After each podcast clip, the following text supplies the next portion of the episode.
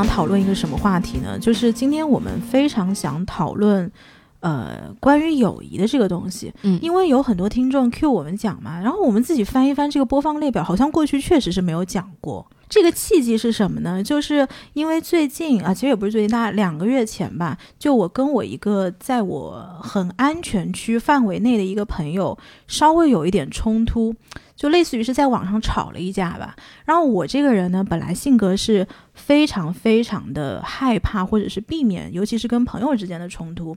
但是那一次是因为我朋友真正整个就踩在我的点上了，然后我直接在微信里面就把话给说出来了。然后说完之后，这个事情最后的走向其实是一个非常正面、非常健康的一段。呃，友谊该有的那个方向，所以我觉得还挺值得拿出来跟大家分享一下的。哎，那件事情我知道，对，嗯，对，就当时发生了之后，其实我有跟你讲嘛，但是只是很粗略的跟你对，讲。其实我不知道。后面的那个后续，不知道后续。对，因为我只知道说你跟你朋友呃吵了一架，而且嗯是很好很好的朋友。嗯，对，我也没放在心上，因为我会觉得说，好朋友吵架也不会伤感情，就跟你跟你妈吵架也不会伤感情一样。嗯嗯嗯，我想我可以跟大家先说一下，就是到底是个什么事情啊？大概在两个月之前呢，我我有一个类似于工作上的一个机会吧，嗯但是这个机会其实是有一点借力，或者是我们讲比较讨巧，或者是用了一些。就是怎么说，上了一点杠杆得来的这样的机会，你直接说找就什么那个哎走后门找资源不行吗？其实不是的，就是是那个利用人脉嘛。呃，也不是，就是这个机会是自己到身上的，但是它其实有一点幸运的成分在里面的。OK，嗯，然后呢，当时我晚上很开心，我当时这个事情谈完之后，我就在微信群里面，大概有三四个朋友在跟大家分享，我就说啊，这个是这个机会终于来了，怎样怎样怎样。嗯然后我就说，我就很开心的一个状态。然后我这个朋友他自己的个性是个什么样的人？他是一个呃很赞成脚踏实地、一步一个脚印的这样的一、哦。一个个性在里面。所以当时，而且他本身是传统行业的，然后他对于实干家。对他对于金融业的人呢，本身就有一点 judgment 在里面，就觉得哦。你们搞金融就老想是什么一夜暴富，，对一夜暴富，利用韭菜啊，利啊不是割韭菜，割韭菜，然后利用人脉，然后要去什么投机倒把，对，要去走做这种事情，所以搞资源看不上。然后当时，当我在跟他分享了这个消息之后嘛，他就直接接了一句话，他就说：“啊，我就知道你喜欢这种空手套白狼的事情，你就看不上我们这种什么一步一个脚印的人。啊，当时这句话，其实我看到，我直接就发火了。嗯就一方面来讲，当然是因为我当时本身就是在兴头上，你给我泼一一一盆这样的冷水，就很不 OK。然后第二个，我觉得其实世界上很多我们知道成功的人，你问他为什么成功，他可能会讲说啊，我可能幸呃比较幸运，我运气比较好，或者是正好抓住了这个机会。嗯但是我一直有一个想法是说，你说。机会真的会无缘无故的落到你头上吗？当然有很多幸运的人，但是呢，也有很多人在他得到这个机会之前，他是做了很多你没有看见的工作，他是做了很多铺垫，做了很多努力，最后才让这个机会落到他头上的。所以我觉得，当他这句话出来的时候，其实是否定掉了我之前做的很多的一些努力的。就是你有这个运气去碰到这个机会，但是你也要有实力去抓住这个机会。而且我一直觉得这个机会不是呃平白无故掉给你的，是，是真的你在之前有一些很无形的努力，只是没有时时刻刻被量化而已。嗯然后当时我就直接就发火了，我就说，后来我就把这个我发完火就先表达了情绪，我就跟他说，你这么说很不 OK，我现在非常生气是怎么样？嗯，然后我第二我就告诉他，我说，其实我得到这个机会是因为什么什么什么什么原因，而并不是你最后看到这个结果是如此的 lucky，嗯这是第二点。嗯然后呢，后来我们又，后来我就说，即便这真的是一个捷径，走捷径真的不可以吗？就是嗯我一直觉得捷径在很多情况下是帮我们取得了时间或者是机会的这样的一个先机。我这种先机在很多事情的成功里面，甚至是一个决定性的因素。对，就是每个人对捷径的那个定义不一样。嗯有一些人会污名化捷径，觉得你是在呃走近路，但其实可能只是用了一些更聪明的方法。对，但是我后来我就把这个东西说给他听，而且我就讲说捷径是不能走的嘛，绝对不是不能走。而且其实我是觉得，如果有捷径来，你一定要想办法抓住它。但是需要警惕的是什么？就是当你成功之后，你不要把捷捷径当能力，你要有这个意识，其实就可以了。然后反正当时后来说完之后，我这个朋友他也跟我道歉嘛。嗯，道完歉之后，本来我以为这事情就过了，然后后来我就嘻嘻哈哈又过了大概一个月两个月这样子。嗯，然后直到后来我回到上海，然后在大概一个月之前，我们在。喝下午茶，就一一群女生在那边，然后她也是其中之一。呃，你知道，女生坐下来可能就聊聊八卦啊，然后聊聊什么男人啊，什么这些七七八八的东西。然后在这个中间，她突然抓住我的手，她说：“她说，你扣我我我上次我知道，呃，我上次那个事情，其实在微信里面我跟你说的不是这个，我不是想要表达那个意思。然后我其实对你是比较抱歉的，非常不好意思。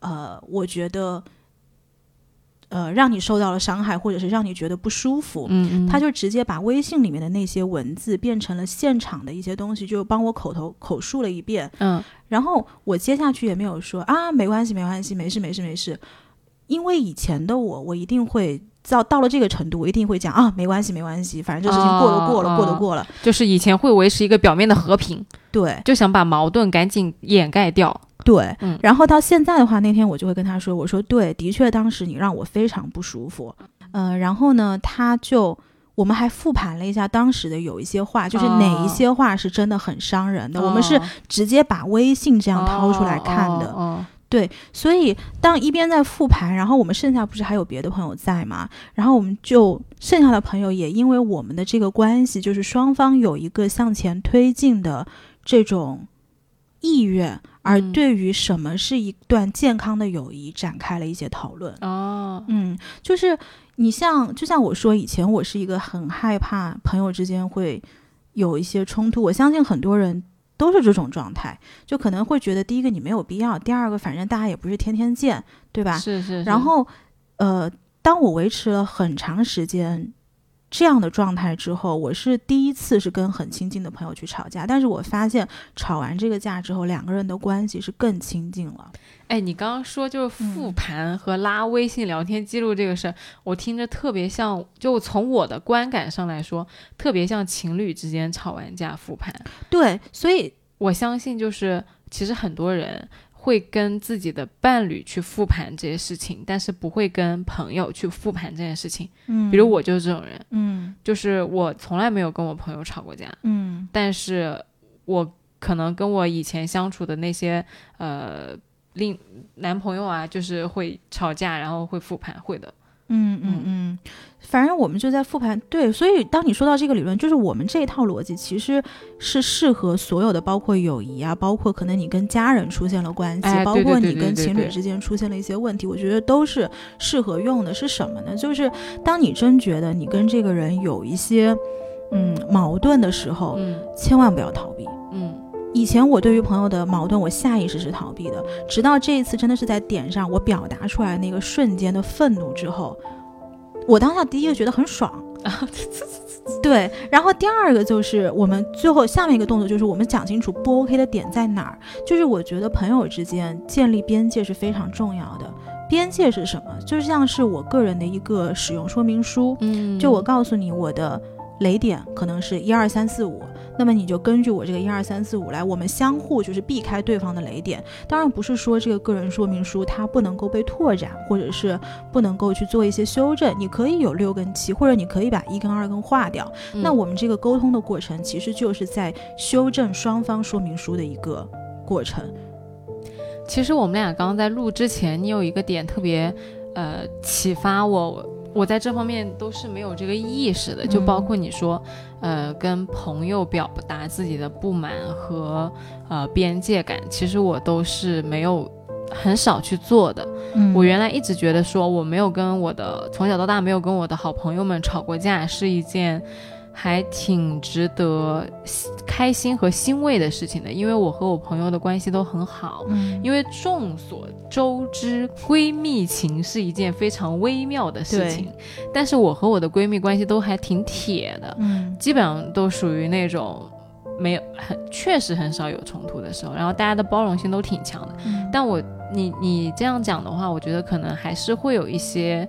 呃单方面不舒服，甚至是两个人相处在某些情况下都不太开心，只是大家都选择了回避，对回避和退让，去觉得说，哎呀，都是朋友嘛，就算了，或者说他都是我这么好的朋友了，我就忍一忍，嗯，是是会有的。嗯，我我你这个让我想起了前阵子可能是四月二十号，因为我本科的那个寝室的门是四二零，所以我们嗯把四月二十号定为了我们的寝室日。嗯然后那一天，我们每年那一天都会打电，四个人一起打电话来聊天。那一天晚上，我就就我的一个跟我关系特别好的那个室友就跟我说，他说，呃，他欲言又止，他说，嗯，我觉得就是我们的关系不像原来那个样子了，但我也很 OK。我就问他，我说你觉得哪里变了？他就不想说，他觉得，哎呀，我觉得那我也可以理解，大家都有变化呀，毕竟大家都毕业了什么的。那我当时就觉得不太对，我就问他，我说那你可不可以跟我说哪里不太对？他说没有关系，我觉得这个不重要，只要、嗯呃我们还关系挺好的就好了。我说，呃，这个很重要，就是我我需要知道我哪里做的，或者说我哪里可能有一些地方疏忽了，让你觉得不舒服。对，所以你看，你虽然一直说你没有边界意识感，没有，其实你是有的，就是在你的这些言语当中，你就是在划定你们的范围，或者是重塑你们的这个图形关系图对对形。就是我可能没有这个意识说我要去做这件事儿，但是我做过这件事儿。嗯，就是我是很认可这样做的，我会觉得说，我会更希望大家把话说清楚，嗯会把自己心里的不满也好、疑虑也好都说清楚，因为我相我相信的是很多。大家都坚信的说善良或者说真善美的这个价值观的基础上，有很多东西是讲出来就不会有呃误会的。那么然后后来那一天，我室友就跟我说，哎，因为他感觉我平时跟他们聊天越来越少了呀，或者是、呃、有时候我回他们消息没有回的很及时，或者说没有特别投入跟他们聊天吧，他就会觉得我跟他们越来越远了。嗯，然后我就会跟他说，其实啊、那确实就是我不是故意的，但确实可能是有但这个事情是会发生的，对，是疏远了的。他会觉得说是我拒绝他在关心我，然后我就会跟他说，其实我特别需要别人来关心我，因为我觉得我的我在上海的那个本地的朋友其实不多，我也很难过，就是。我这些关系特别铁的朋友都不在我身边，我就跟他表达一下，所以其实大家说到最后都挺感动的。就这段话，那个那一天我其实特别特别的感动，就是我又感受到了我的朋友对我的关心，然后他嗯其实也很开心，就是他心中的那些疑虑被打消了。对疑虑和那些情绪，原来想要摁压下去的那些情绪，其实也都在沟沟通中消散了嘛。嗯嗯嗯，但是我那个时候其实也没有意识到你说的这个。呃，明面上的这些概念，我只是下意识的去尝试做这样一个沟通。嗯我对，其实你在这个过程中已经在慢慢树立你你的规矩、你的嗯规则，然后你也在问对方他的规则是什么。就是你不觉得有一句话叫什么？呃，规则越多，自由越多。因为只要你啊绕开了这些规则，只要你 follow 这些规则，其实剩下的地方都是自由的。但是同样的是什么？When there is no rule, there are rules everywhere。就是你没有那怎么讲？哎，你这个很像学法律的，因为啊我们会觉得说，呃，自由就是要先划定边界才会有自由。哦，是吗？对，如果你没有边界的话，又就没有自由。对啊，因为我觉得没有边界是什么？就是在我们的交往过程中，我要通过你的反应来明确这个事情在你这边到底是什么样的。因为我不知道你的规则、你的个人使用说明书是什么样的。嗯，那这意味着什么？就意味着我们在交往的过程中，我要不断的试探、不断的想、不断的得到反馈、不断的去琢磨揣测。这其实是一件很累的事情。啊，对，但是人确实是流动的，就是你们俩的这个 rules 是会被更新的。对呀、所以你不觉得应该有一个对所有的关系都应该，如果有一直，应该有一个复盘日，就是每一个月我们坐下来说，这个月我觉得哦，我不是我随便说啊，比如一个月或者是一个季度，甚至是一年。比如我们这个寝室就是一年一次。对，就是今年我觉得我们的关系在哪儿倒退了，在哪儿嗯，然后你的诉求是什么样的？A B C D，每个人把你对这个段关系的诉求明明确确的表达出来，然后我们根据这些诉求再 make 一个新的个人使用说明书或者团体使用说明书。你知道什么？首先不是所有的人都知道清楚的能表达出来自己的诉求是什么的。嗯，其次就是。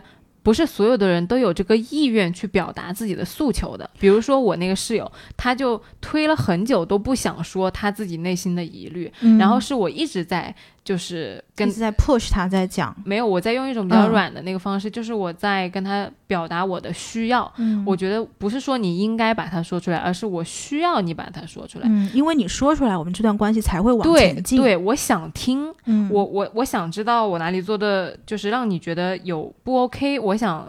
我需要去知道你的感受，以便我去改进和呃修复我们俩的关系。嗯嗯，然后就是这个这个过程，我一直不停的在表达我的需要，然后告诉他你讲出来没有关系，我不会介意的。然后你不管讲什么，我都是以一个非常 open 的姿态去对待的。我要不断的去强调这件事情，给他建立足够的安全感，让他把这件事情说出来。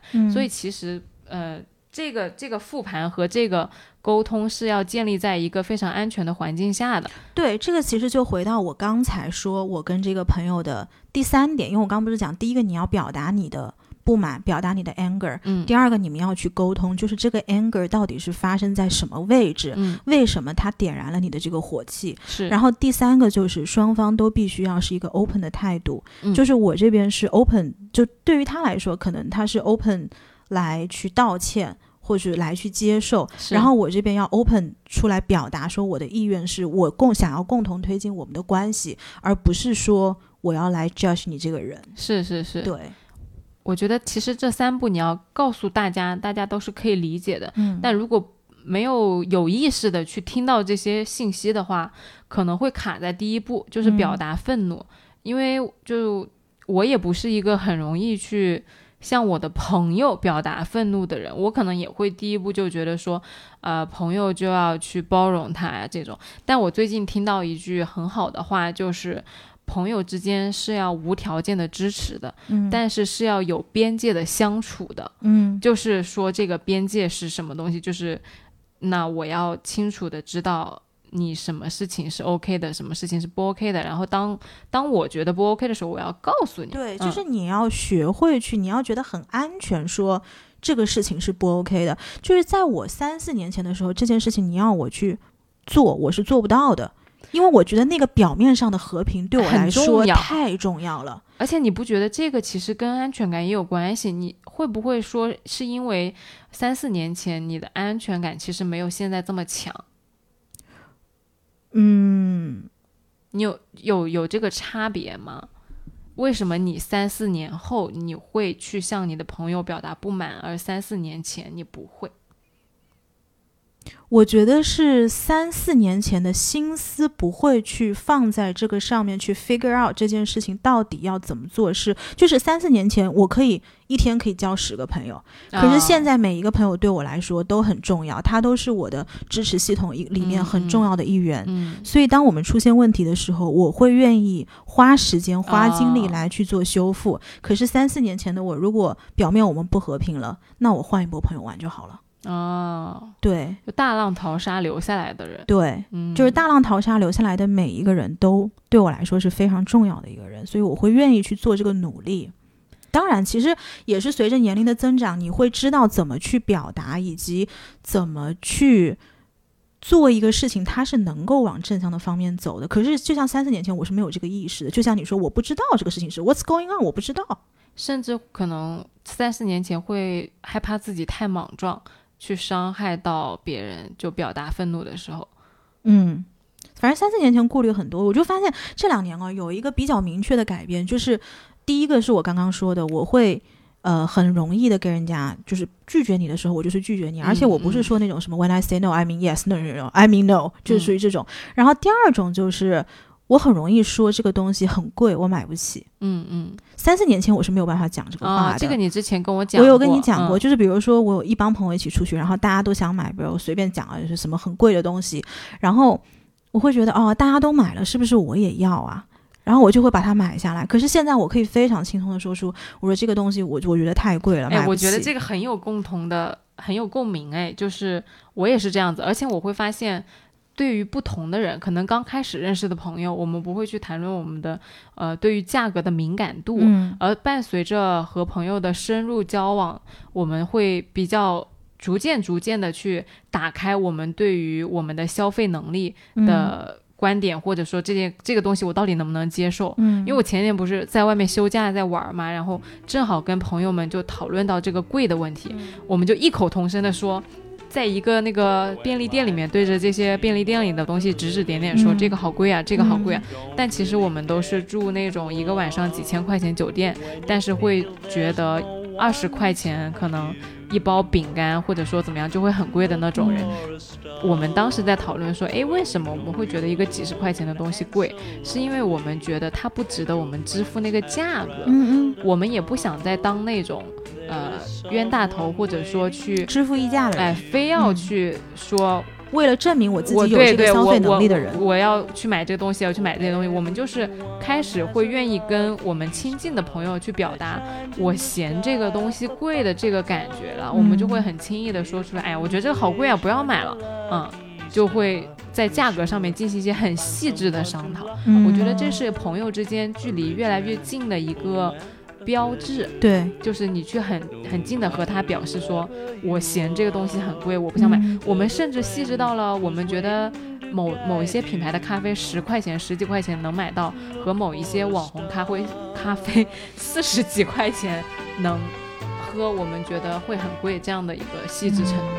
你知道对于这个价格敏感度，我最近遇到的一个事情是什么吗？都不是对于朋友，嗯是那天我跑到商场，我去逛街嘛，然后，呃，有一个牌子的衣服其实是挺贵的。嗯然后呢，当时我看到一个小小的上衣，因为我就是马上要出去，要出去就是玩啊、休假啊什么的，然后我就想买这两个主播种怎么回事？不是你修完了我，然后我就，然后我就想买一个那种，就是它可以里面穿比基尼，然后外面一个那种罩衫。嗯那个罩衫其实是好看的，但是它当时卖两千六百五。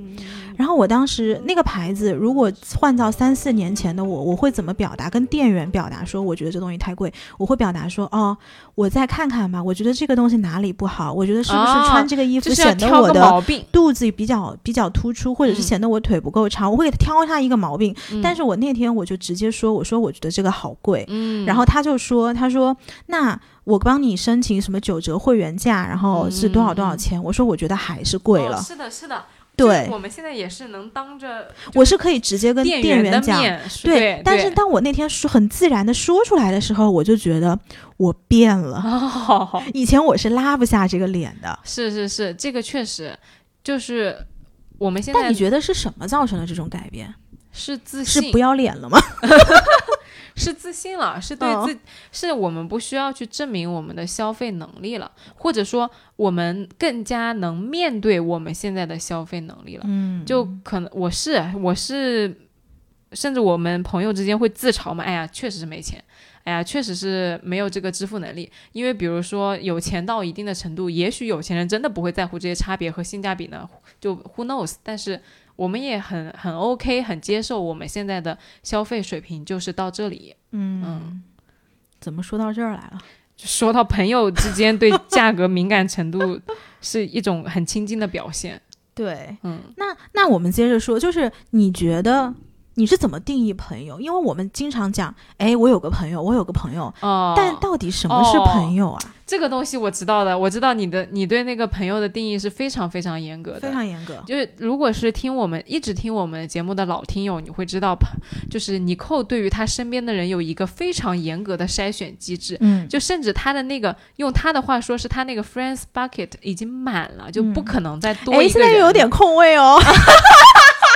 不是，是因为我怎么分的？就是以前我的那个 friends bucket 是怎么分的？就是我扩招了，扩招了。不是篮子稍微大了一点。我现在现现有的朋友减了点肥，然后又腾了一点位置出来。嗯 嗯，没有啦，就是我对于什么样的朋友要求特别高，就是对于那种很真挚、很真挚的朋友。就这种真挚的朋友是到什么程度啊？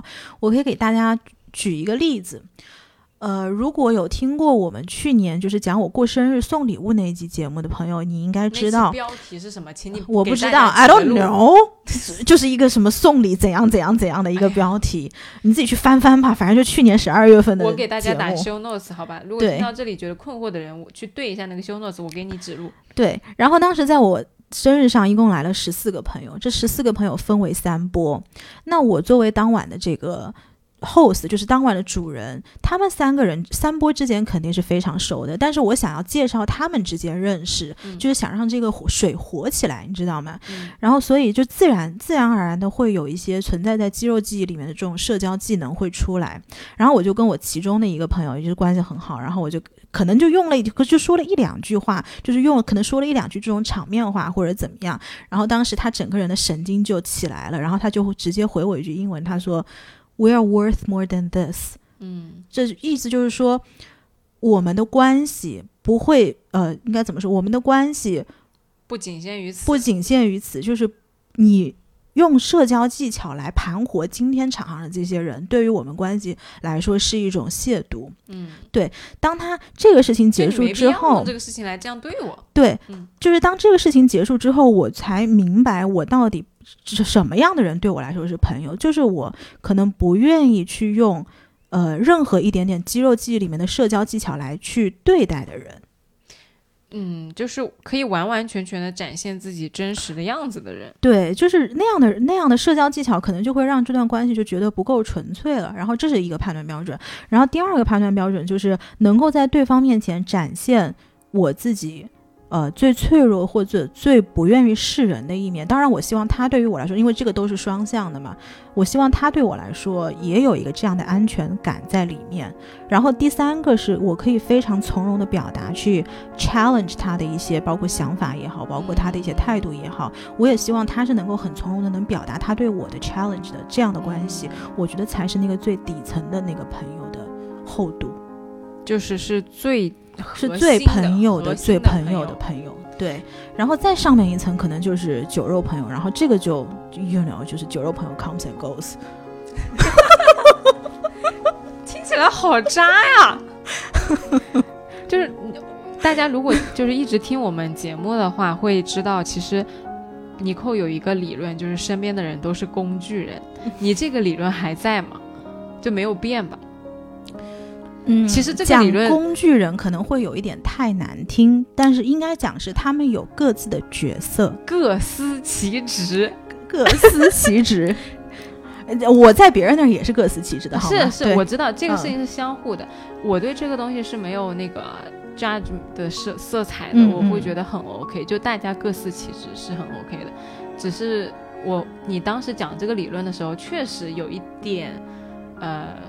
刷新我的那个认知吗？概念就是我会觉得说有有人是这么直接的，把身边的人定位为就是各司其职和工具人，但是其实我觉得大家的交往逻辑都是一样的，只是你很明确的把这个东西的概念拎出来，或者说你很直接很真实的把它讲了出来。嗯，你说到这个朋友呢，我觉得我可能对。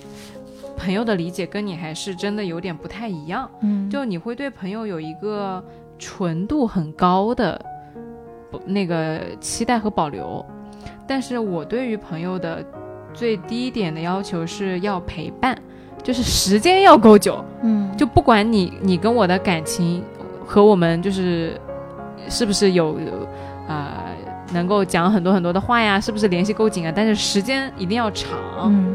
时间越长，我越就是会觉得说这个人可以信赖，是可以当我朋友的，因为就是我会相信，就是我更看重陪伴的这个感觉。我会觉得说我在过去的这二十几年里面，每一年可能都有一些变化，那可能我自己都不记得我去年、前年、大前年，甚至我本科、呃高中是什么样的。但是我们在交往的过程中，如果是我的高中同学。那么你就知道我高中是什么样的。而这一群人是很宝贵的，因为这个世界上只有六十个人是我高中同学，然后可能也只有五十个人是我初中同学，然后这里面可能我只跟两三个人交好，那这两三个人就成为了我在这个世界上留下过的那些痕迹和记忆。就这些人对我来说是成为我朋友最宝贵的那个要素。我。而且确实，我最好的朋友都是我的初中同学跟我的高中同学。哎，那你这样讲，是不是小学同学好过初中同学，好过高中同学，好过大学同学？要看缘分，就是这个是一个很重要的呃条件。就是我最好的两个闺蜜，一个是我的小学同学，一个是我的初中同学。其实我们平平时是很少聊天的，就一个月可能都不聊一次。我前几天甚至把我那个最好的闺蜜的生日又忘记了，就。我为什么一点都不惊讶？对，就他五月五号，然后我五月五号那天玩的特别开心，完全忘记了那天是五月五号那个概念。就就平时是真的很少联系的，但是因为时间太久了，所以对他们就是跟家人一样的信任的那种。这个是我对朋友的呃理解是最重要的，就是时间。我会觉得说，经过时间的东西是有厚度的，是有那个真实感的。然后第二个是。在我的安全区范围内，我可以去麻烦他们的人，嗯，有可能有一些人相处时间挺短的，可能认识只有一年甚至半年，但是我我我敢去麻烦他们一些事儿，因为我是一个很克制的人，在平时生活里边很怕去麻烦别人，真的是不敢。就我跟我室友同居，其实我跟我室友关系是很好的，而且我在上海就是经历了就过了这么多些年，跟他的。那个交往是最多，而且基本上是最亲密的。但即使如此的话，我要是晚回家晚了，忘记带钥匙和门卡的话，我都不会，就是底下那个小区的那栋楼进不去，我都不会让他下来接我。那你怎么进呢？我就等着有人进来是吧？对，有人等的人刷卡，或者是外卖小哥去摁别人家的门铃，然后别人就开门，我就跟进去。嗯，就我都不会让我室友下来接我，我就不不不不愿意麻烦别人到这个程度。所以其实，呃。哎，我室友也不听我。哎，不是，为什么你的家你上不去啊？不应该有两套东西吗？我忘记带门卡了。哦哦哦，OK，是不是也不惊讶？对，反正你说啥我都不是特别惊讶。就是，所以就是是很难去麻烦别人的。就如果是我朋友住在我家的话，我肯定敢。所以这是我第二个，我觉得是我朋友的条件，就是我敢去麻烦别人，因为可能对大家。可能信任对我来说是很重要的事情，就是这两个条件，就是这两个。哎，那我特别想问，因为你说有很多朋友你是经历了时间的考验嘛？你有没有那种朋友是，你们小的时候，比如说你小学或者是初中，你觉得你们是一个样，但是因为你们后来人生轨迹发生了改变，当你再回头遇到对方的时候，你会发现你怎么变了？会啊，就是，你会让他，就是他会让你觉得不认识了，以及这种不认识是你不那么喜欢的。这种不认识，很多的，嗯，那这个时候你还能够跟他保持一个很好的友谊关系吗？就是远了，就是远，可能比如说本科的时候跟一群，呃，朋友玩的特别好，就是高中同学啊，我都说高中同学，嗯，就是高中同学里边，可能在本科阶段跟一帮人走得很近，然后。研究生或者说毕业之后跟另外一帮人走得很近，嗯，就是很自然而然的跟原来那群人就远了，或者说跟后来的几个人就近了。我觉得这个是我不会去觉得很难过的事情。对，这个就是我很想讲的一个点。我们从小就有个口号叫做“友谊万岁”，嗯，这是一个非常蠢的一句话，嗯，以至于但是给很多小朋友心中的一个概念就是好的友谊就是要。时间长到万万岁岁，我们一直要这么好。如果我们不好，就一定是有一个人出问题了。但其实不是这个样子的。嗯，你像我回到国内之后。有一些以前跟我在美国关系很好很好的朋友，我们就是渐行渐远了。为什么呢？一开始可能还会一起聊一些啊，我刚刚回国，国内是这样这样的。然后你在美国发生了什么事情？然后你这周纽约又下大雪了，你是不是又没有办法出门了？然后今天啊，纽约什么独立日了？然后今天你是不是放假了？一开始还会聊这些东西，可是到某一个节点的时候，你就会发现你们是在为聊而聊。哎，但我觉得这个事情啊是不能苛求的，就是这个一定是你有过了亲身的体验，你才能够放下的事情。就其实道理大家都懂，因为没有什么事情是永恒的。其实大家都知道，嗯，大家都知道渐行渐远是很正常的。但是你在情感上面是会有一个阶段很难接受的。就比如你问我，而且是呃曾经越亲密的人，渐行渐远就会越难受。如果我现在试想，我 跟我关系就我小学的那个闺蜜走了，现在十几年、二十几年的朋友，如果突然有一天我发现，哎，其实她不想跟我当朋友了，或者我发现她变了，会非常难过，会非常有一段时间肯定是情感上难以接受的。但是你说道理懂吗？大家都懂的。那如果有一天你真的有个朋友，他不想跟你当朋友了，或者是你不想跟对方当朋友了，你是倾向于他慢慢冷淡你，fade you out，就是慢慢 fade out，还是说我今天就跑过来跟你说，丸子，我觉得我不喜欢你哪哪哪哪，我不想跟你当朋友了，我们就到此结束吧？你是倾向于哪一种？我觉得这是一个。看看缘分的状态，我我见过那种，我曾经跟两个学姐关系特别好，她们俩是闺蜜，然后我是后认识她们俩的，但是后来呢，我分别跟她们俩关系好，但她们俩就是绝交了。嗯嗯，原因其实我有点难以理解，但是她们俩就是那种郑重其事的说，我们俩不想当朋友了，然后就就绝交了。嗯，那个我觉得是。每一每一个人不一样，或者说你跟每一个朋友相处的境遇不一样，你是不能够选择刻意的去选择说是这样还是那样的。可能突他们俩突发了一个他们俩的矛盾点，然后你当下那个口就有一个人性格比较，嗯，对，就比较火爆，他就选择了那个方式。然后可能有一些人比较长情又比较逃避，他就选择了哎，我就不回你微信了，还怎么怎么样？对啊，所以我就问，对于你来说，你希望的是？哪一种？就这个问题的相对的问题是什么？就是如果你在一段亲密关系里面，你你的伴侣啊开小差了，你是希望他直接告诉你说我开小差了，还是慢慢用另外一种方式告诉你，来侧面的告诉你他就是要分手呗？对，就是要分手，还是直接说吧？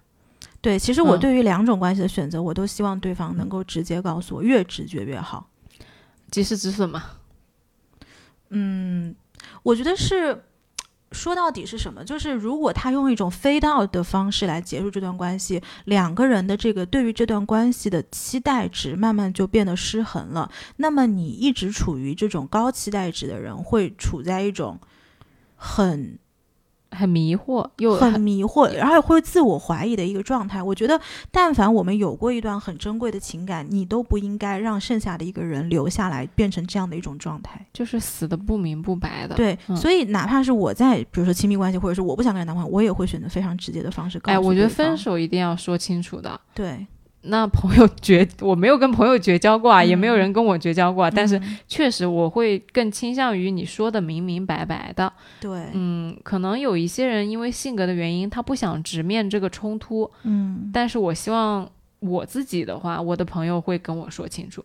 嗯，我甚至是那种你不跟我讲清楚，得看。就如果我特别重视那个人的话，我会去想要把他讲清楚。但是我有，我前阵子刚好经历了一个。我本科关系，我自认为跟他关系很好的朋友，他结婚的时候没有请我去，他请了我室友，而且我室友还问他说，就是问问他说我去不去，然后他当时说啊不知道，然后新娘说不知道，新娘说不知道，然后新娘没请我，我很惊讶，我室友也很惊讶，因为其实我本科跟他关系更好，我也不知道发生了什么。我到现在都不知道他为什么结婚不请我。哎，我真的觉得这个世界上有很多逃避的人。就是我在想啊，如果我是那个新娘，我一定会非常明白的告诉你室友说我没有请你是为什么。就是我觉得这是对别人的一个责任心。就是我们曾经有一段对这么开心的，不管是朋友还是情感，是的，就是今天我要结束它，我一定会就对于双方都是你人活着总要有一点责任感吧。哎，但是我我能够理解那个人，因为他就是一个挺挺不不会去直接说的人的，他一直都是用冷处理的方式去处理他的人际关系的，所以他这样子的话，我其实不意外，但是我挺伤心。但你应该很难过，而且你会，你你是不是留下你风中凌乱，就是 What's going on？对，我我我是伤心，嗯，就是其实我有点失望，啊，对。对，因为我会觉得说，我都对你这么好了，我都挺掏心掏肺的对你了，那你竟然就是没有，就像你说的，你没有想要对我负责，或者说你即使你可以不跟我当朋友，但你起码念在我们曾经是好过的份上，你把这个东西给我一个明明白白的交代。但是如果你连这个都不 bother 去做的话，我其实挺失望的。就我如果我是你，我会有一种过去几年喂狗了的那哎，种感觉，对对对对，是吧？是这种失望。就是叫什么那个痴心错付。嗯，对，就有一点点这个意味吧，但倒也不至于说这么严重了。嗯，但是是有一点伤心的，有一点被伤到。但是，而且确实就是因为你被伤到了之后，就心灰意冷了，就不想去讨这个说法了。嗯，嗯，是的，是的，是的。然后给大家分享一个特别有意思的讨论，嗯，就我刚刚跟 Nicole 坐在这聊了，前面在做这个内容讨论的时候呢，其实我们聊跑偏了。嗯我们聊了两个小时不相关的内容，而且聊的根本停不下来。对，就是尼寇有一个疑疑问，嗯，真的是相当大的疑问，困惑了我很久。就这个事情特别好笑，就跟讲故事一样。就尼寇每每次录音，但凡我跟他说我今天又在极客上面跟谁哪个网友聊天，或者说跟哪个网友见面，或者说吃饭，他都会非常困惑的问我。到底跟网友有什么好聊的？就是对，你你为什么会在网上交朋友？他觉得很困惑，为什么大家会在网上嗯，认识人呢？我记得呃，我们录 Ashley 第一期的时候，然后我跟 Ashley 说，我说你是我见过的第一个网友，对，然后 Ashley 当时惊呆了，嗯，他说啊，他说怎么会这样子？然后我当时其实没有太把这个反应当回事，可是他的这个反应是在我心中种下了一个问号的小种子，就是你嗯为什么会有这样的反应？这难道不是很正常的一个事情吗？因为大家如果是老听众都知道，以前我是不怎么依赖网络的，就完全是。刚村里刚通网，对，就嗯完全是做了这个播客，然后一直需要在网上去跟人家互动，然后慢慢被丸子带了一些网所谓的网感出来，然后知道怎么在网上跟人家去呃、聊天，聊天之后，但是我现在时不时还是会有这个想法，就是说，网友到底是是不是朋友？网友到底能不能在网友到底在这个朋友的分这个这个类里面，这个金字塔里这个到底是哪一层？面到底在哪儿？嗯，甚至他能不能放进这个金字塔里面，对吧？对，然后其实我们之前在开录之前进行了很长时间关于这个问题的讨论，然后延伸出来的一个讨论是什么呢？就是为什么我对所谓在网上交朋友会觉得有一些困惑，或者是有一些障碍，但是呢，我对于在网上，比如说用 dating app，你要去约会，你要去就是爱情走向的一些关系，我会非常的 open。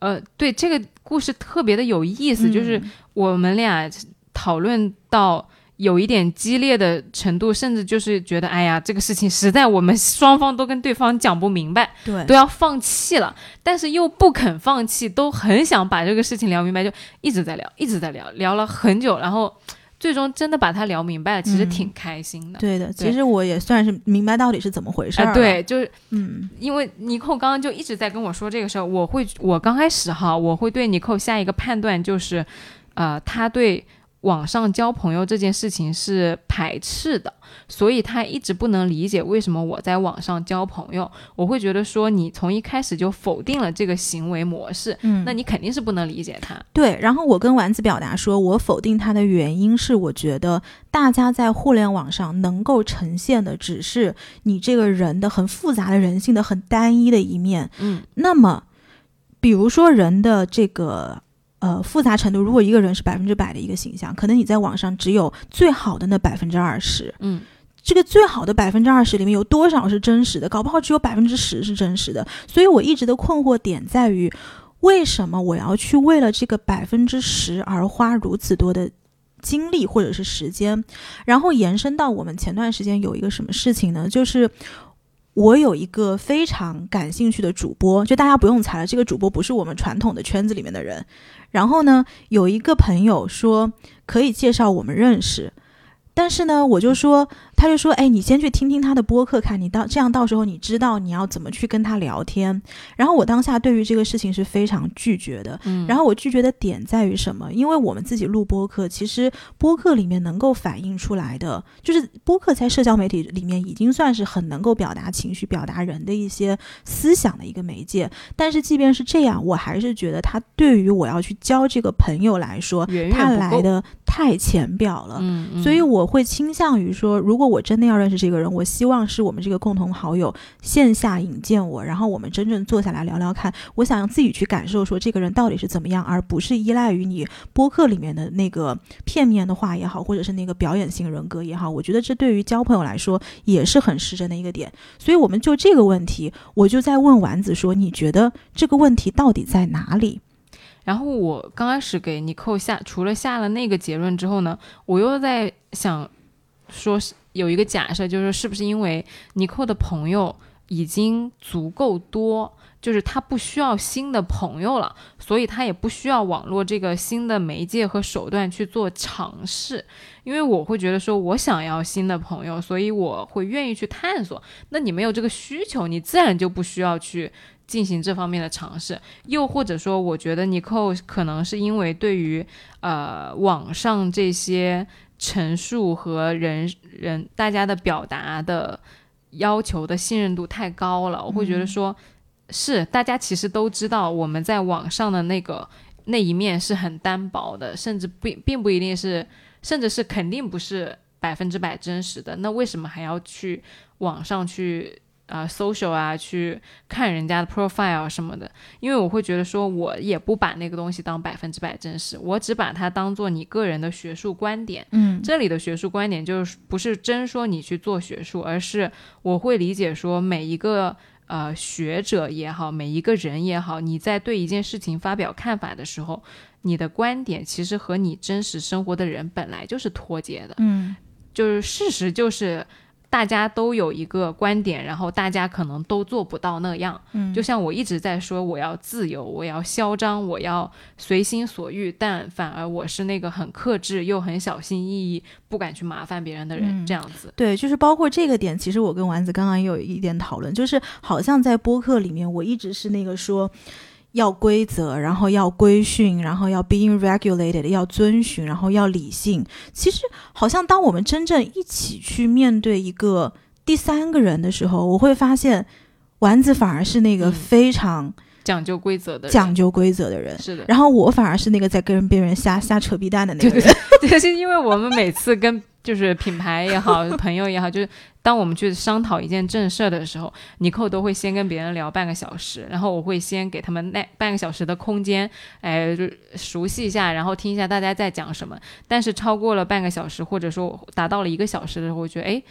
应该要怎么还在扯淡？就你们能不能讲点干货？就赶紧下一个流程，我就会说啊，你们这部分还有没有疑问？好，我们进入下一个流程。嗯就确实，我其实从行为上看是更加的讲究规则，但我会更向往自由。对，所以其实我觉得，就是录播课这个过程啊，真的又讲远了，真的就是你把自己搞清楚的一个流程，就是梳理呀、就是梳理，真的就是上次 Steve 说哎，的那个，对对对对对对。所以就说回来啊，就我一直在跟尼寇就是探讨这个到底是什么原因，他不愿意在网或者说他不认可在网上交新的朋友这件事。嗯然后后来我们发现哎，现，等一下，我但但是我觉得我插一句啊，但是嗯做了播客之后，嗯我会发现其实我交到了很多网络上的朋是友，就是而且这些朋友我都非常喜欢。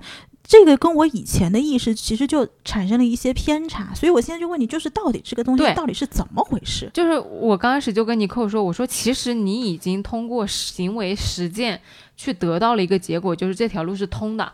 你个人其实在网上已经交到了朋友，而且你是嗯认可这些朋友的，但你却在观念上不接受这个在网上交朋友这件事儿。嗯，就其实你走到今天，你即使已经在网上交到朋友了，你依然觉得说哦，在网上交朋友是不行的，我也不能理解。对，对所以我们就就着这个观点，就在分析那个底层的想法这个矛盾到底是什么。哪里来的？就刚刚那些假设完了之后呢，我们讨讨论到最后，就直到讨论到了一个 Tinder，Tinder 上面，对哎，就发现有不一样了。对，因为尼寇他刚刚说了，就是其实他对于 Tinder 的态度和我对于 Tinder 的态度其实是不太一样的，包括我们对于呃约会和对于伴侣的期待也是不太一样的。对，就是因为我发现这个矛盾点，呃，这个差异是哪儿？就是比如说我在一些 dating app 上，如果滑到的人，只要我觉得有眼缘，我都愿意去跟他出去。